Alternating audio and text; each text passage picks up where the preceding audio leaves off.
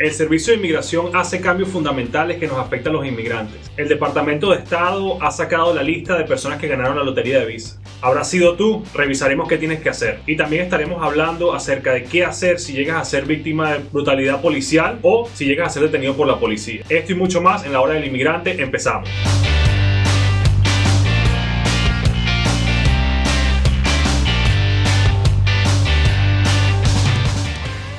Bueno amigos y bienvenidos a la hora del inmigrante. Vamos a estar hablando de temas que nos afectan a nosotros los inmigrantes en los Estados Unidos. El primer tema que quiero hablar es que el Servicio de Inmigración, conocido como UCI en los Estados Unidos, ha reabierto sus oficinas de servicio al cliente a partir del 4 de junio del 2020. Es por eso que quiero compartir con ustedes los tres cambios fundamentales que UCIS ha hecho a partir del 4 de junio. El primer cambio es la cantidad de personas que van a ser citadas a las oficinas de UCIS a partir de este momento. Para poder combatir los números altos que tenemos hoy en día de contagio en los Estados Unidos por el coronavirus, el Servicio de Inmigración va a estar llamando a mucho menos personas a sus oficinas. Esto significa que todas las personas que están esperando su entrevista de matrimonio, entrevista de asilo o cualquier tipo de entrevista que tenga que ver con reunirse con el oficial de inmigración va a tardar mucho más. Un caso especial que se verá afectado será las personas que están esperando la juramentación de la ciudadanía. Para que sepan, para poder hacerse ciudadano en los Estados Unidos necesitas hacer la juramentación, ese es el último paso de recibir tus documentos de naturalización. Sin embargo, basado en lo que estamos viendo, las nuevas regulaciones, creo que puede tardar mucho más tiempo, así que si tenías algún tipo de cita para hacer la juramentación,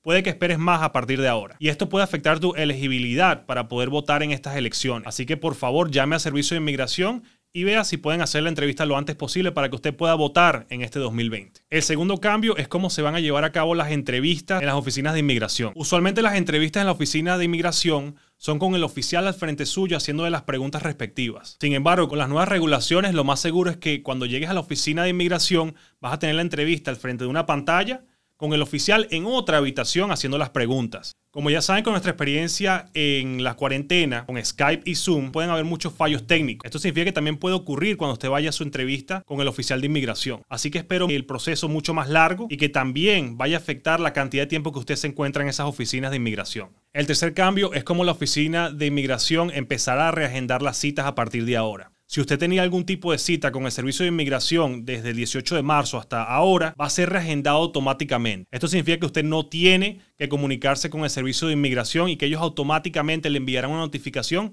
con su próxima fecha de entrevista. Ahora, mi recomendación sería que a partir del 4 de junio cuente cuatro semanas. Si no le llega ningún tipo de documento, yo llamaría al Servicio de Inmigración para ver qué ha ocurrido con mi caso.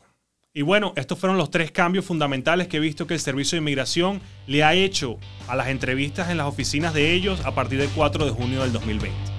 Bueno amigos, y en otra noticia, el Departamento de Estado ha anunciado a todas las personas que han ganado la lotería de visado. 55 mil personas de alrededor del mundo han ganado esta posibilidad de poder hacerse residente permanente en los Estados Unidos. Le queremos recordar que además de haber ganado la lotería de visa, también tiene una entrevista con el consulado de Estados Unidos en el país donde se encuentre.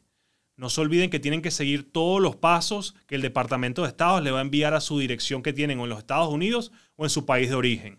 También les quiero recordar que las personas que se encuentran dentro de los Estados Unidos con un estatus válido pueden hacerse residentes basado en haber ganado la lotería de visa en los Estados Unidos y les recomiendo que busquen un abogado de inmigración porque se puede complicar. Y eso es lo que no queremos. Lo que queremos es que usted se haga residente permanente en los Estados Unidos y que se quede en este país. Para nadie es un secreto que en los Estados Unidos hoy en día vivimos de un racismo sistemático por parte de un grupo reducido de policías que no siguen sus códigos de éticas y que abusan de otras personas, de víctimas, por su color de piel.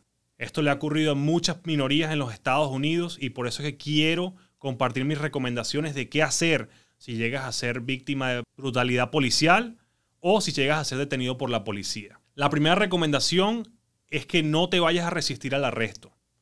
Si llegas a hacer algún tipo de movimiento violento o brusco, le vas a dar la justificación al oficial de cometer actos, crímenes en tu contra. Y eso es lo que no queremos. Lo que queremos es simplemente, si llegas a ser víctima de una detención, dejar que el oficial haga su trabajo y no hacer ningún tipo de movimiento que pueda causarte más problemas. Mi segunda recomendación es averiguar el nombre completo del policía, el departamento para el cual trabajan y el número de licencia del policía. Esto siempre lo recomiendo debido a que a futuro, si deseas comenzar algún tipo de proceso en contra del oficial, esta información va a ser fundamental para poder hacer algún tipo de querella o empezar algún tipo de proceso civil en contra del oficial. La tercera recomendación sería no hablar con el oficial, no hablar con el policía y tampoco firmar ningún tipo de documento. Y esto siempre lo digo porque después de la pistola, el arma más fuerte que tiene la policía es el lápiz, porque ellos van a escribir todo tipo de información para entregárselo a la fiscalía y poder comenzar un proceso criminal en tu contra. Si llegas a ser detenido, tienes un derecho fundamental de no responder ningún tipo de pregunta mientras te encuentras arrestado. Y de tampoco firmar ningún tipo de documento que te vaya a ser culpable de un crimen que no cometiste. Es por eso que si llegas a ser detenido o llegas a ser víctima de brutalidad policial, no vayas a decir nada y tampoco vayas a firmar ningún documento. También te recomiendo que llames a un abogado lo antes posible porque no queremos que hables con la policía sin estar representado de manera legal. Bueno amigos, y ahora vamos a estar respondiendo las preguntas de la semana. La primera pregunta viene de parte de Juan Rodríguez, arroba Juan R14. Y la pregunta es, ¿cuánto tiempo está tardando las renovaciones de permiso de trabajo? En base al calendario, ¿en, en qué fecha están las entrevistas de asilo? Bueno, en estos momentos las renovaciones están tardando de 5 a 7 meses, así que te recomendamos que lo envíes 6 meses antes de que se te venza el permiso de trabajo.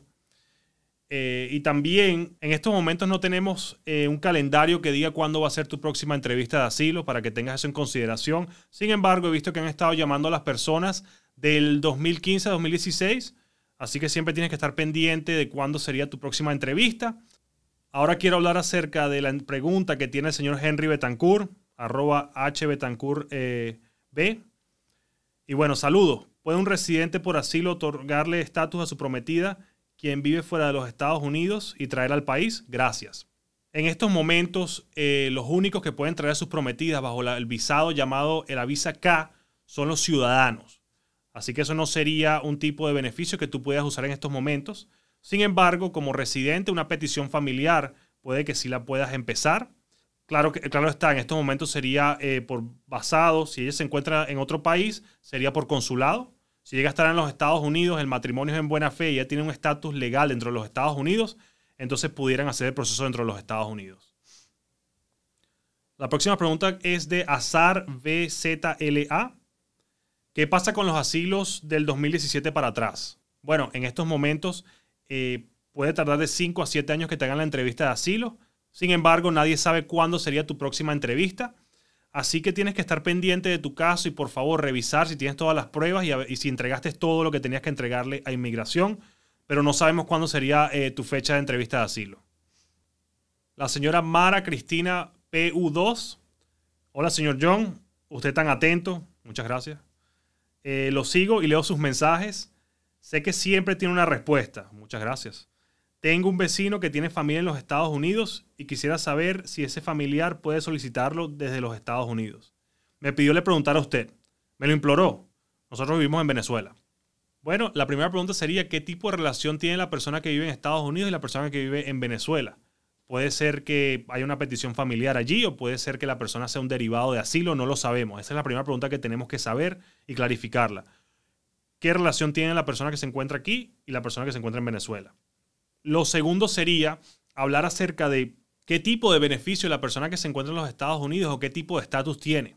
Significa que si la persona es ciudadana, residente, está en proceso de asilo, no lo sabemos. Necesitamos saber si la persona en Estados Unidos tiene algún estatus para poder pedir a la persona que está en Venezuela hoy en día.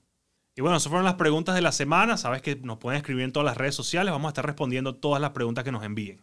Y bueno amigos, este fue el episodio, el primer episodio de la hora del inmigrante. Espero que lo hayan disfrutado y que se suscriban al canal para que juntos así podamos eh, seguir aprendiendo más y bueno, tratar de lograr el sueño americano. Muchísimas gracias. Nos vemos.